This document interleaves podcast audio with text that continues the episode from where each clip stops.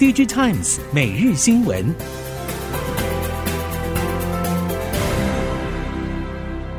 哎，上下班通勤时间好长，怕迟到，怕塞车，心好累。那就搬到公司附近啊。好房难寻，空间机能不能少，但满足条件的少之又少。谁说的？新竹东区最新建案，当代视野，采光好，大三房，十分钟到竹科，六分钟到爱买，机能方便又省心。想不到新竹有这么优质的选择耶！你才知道，心动就快预约赏屋吧。当代视野零三五三三二二三三。听众朋友们好，欢迎收听《Digital Times》每日新闻，我是翁方月，现在为您提供今天的科技产业新闻重点。首先带您关心。华为近日推出全国产手机 SoC 麒麟九千 S，内部各功能单元几乎都是华为自主设计。除了达芬奇 NPU 以及巴龙数据机晶片之外，最受瞩目的是导入泰山 CPU 以及马良九一零 GPU。泰山 CPU 是华为向 ARM 取得授权，特别是其伺服器解决方案打造的处理器晶片架构。麒麟九千 S 的大核心和中核心都采用了泰山 CPU。如果华为证明泰山 CPU 可以在高度国产化的环境下生产出来，这次推出的 Mate 六零 Pro 或许不是真的为了要在手机市场重返荣耀，而是确保能够避开制裁而继续制造出高速运算晶片。折叠式手机是智慧型手机唯一高速成长的机种。华为五 G 手机 Mate 60 Pro 轰动，业界推测，华为下半年将推出的折叠机 Mate X 系列可能也将导入五 G，再推升折叠机气势。看好折叠机发展，各厂跃跃欲试。不过，以关键零组件轴承为例，当前由三大厂盘踞，其他厂商要跨入门槛并不低。目前手机还是处于库存调节阶段。大立光董事长林恩平在七月中旬法说会指出，所有客户对下半年都偏向悲观。在市场一片保守之际，更凸显华为 Mate 六零 Pro 的销售热潮，也连带各界对华为接下来会推出的折叠机抱持高度期待。环球晶董事长许秀兰以“抢占先机，驱动全球布局新战略”为主题，在 SEMICON Taiwan 二零二三展前会发表演说。他指出，近年地缘政治风险拉高，各国都想要在家里后院就有完整的供应链，加速建制或力邀其他国际大厂合作。但区域分工必须付出代价，例如成本、技术保密、能源价格、跨国人才或是东南亚排华、劳工法令与工作文化所带来的各式风险与挑战。而环球金已经确立新全球化策略，也就是全球化思考、在地化布局。首要策略就是互补性购并，其次则是有机成长。面板大厂群创光电积极转战半导体领域，除了重塑组织业务，也积极开拓新商机。旗下瑞声光电携手国内半导体检测系统厂商制程实业，提供一站式工业应用检测服务，朝先进封装和第三代化合物半导体等非破坏检测领域布局。瑞声总经理李志生表示，瑞声的多元发展不只代表台湾光电产业技术实力，也凸显跨领域合作的重要性。公司积极投入，渴望为国内传统自动光学检查产业注入升级动力，达成 AXI 国产化，并为逐步导入 AXI 的科技产业提升竞争力。记忆体大厂减产效应从第三季显现，亏损严重的 NAND 成为挽救营运的重点目标。汇融科技总经理苟家章表示，PC 应用渴望从年底逐渐回温，市场需求虽然难以恢复到疫情期间的高峰期，明年将回到二零一九年以前的正常水准。此外，针对美商麦林科技宣布取消收购慧荣案，来自中国和日本等各地客户都表示，虽然为慧荣感到难过，但很高兴听到收购破局的结果。这也代表着既有的供应合作关系与承诺将维持稳定运作。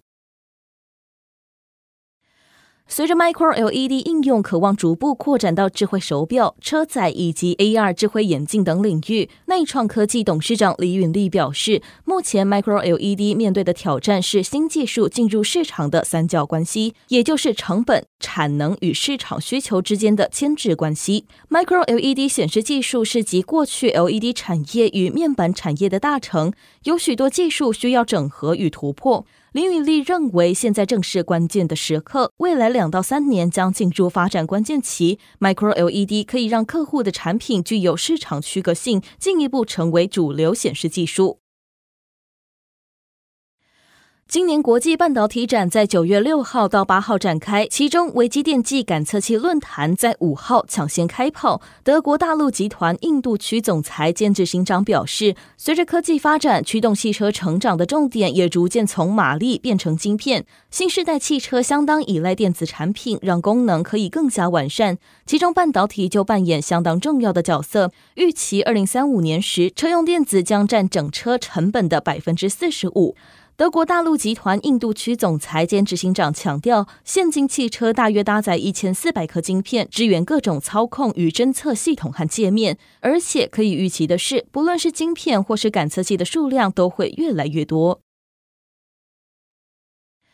二零二二年十月以来，受到国际通膨和升息等因素影响，电子消费市场买气不佳，进而造成电子业供需失衡以及客户端库存过高等问题。不过，台湾以出口为主的汽车零件并没有受到波及，产值跌创新高。根据统计，台湾汽车零件的产值从二零一三年起已经连续十年超越汽车制造业。尤其近几年，因为全球车用晶片短缺，新车供应吃紧，使得以售后维修市场为主的台湾汽车零件业受益，外销接单大量成长。中国美的集团二零一六年收购德国机器人大厂库卡百分之九十五的股份，成为其最大单一股东之后，去年再度宣布完成百分之百的收购，德国机器人巨擘正式收归中汽囊中，成为中国公司。不过，根据相关业者透露，库卡被美的收购之后，随后就丢掉了美国军工订单，且国外一些比较敏感的领域也把订单转给发那科、ABB 等。库卡的背景显然还是让外界保持高度警戒，未来是否可能产生排挤效应，让全球机器人版图洗牌，也引起业界关注。主打工控资安的瑞控网安，在二零一九年由趋势科技与工控大厂四零四科技成立，趋势仍然是投资人之一。在接连三天的 SEMICON Taiwan 二零二三展中，将首度展出 HOT 网络资安装置，并参与半导体资安论坛。瑞控王安表示，台湾主导发布的半导体设备资安标准一一八七对业者虽然没有强制力，但已经获得台积电写入采购合约中，对供应商的影响可望扩大。瑞控王安近期也运用人工智慧技术，提升自动化防护效率。因应客户需求以及全球制造业区域化发展，鸿海近期海外布局动作更积极，不止扩大越南和印度等地的投资，更与墨西哥奇瓦瓦州政府共同发布声明，宣布达成战略合作协议。供应链表示，这象征鸿海在墨西哥的合作层级从城市提升到州。为了强化与墨西哥当地的合作关系，鸿海不止往上提升双方的合作层级，范畴也从生产制造为主，延伸到协助人才培育。在强化墨西哥当地人才库的同时，也直接为红海后续的在地发展培育核心干部阶层。另外，双方也将针对改善能源效率、探索再生能源等永续解决方案合作。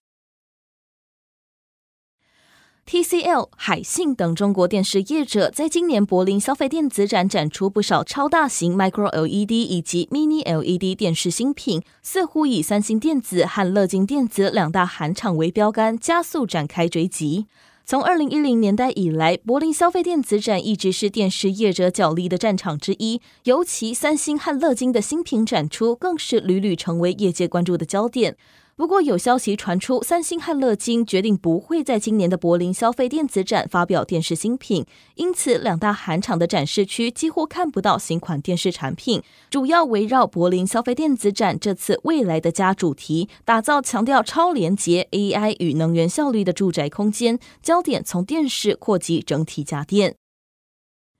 以上新闻由 DigiTimes 电子时报提供，翁方月编辑播报，谢谢您的收听。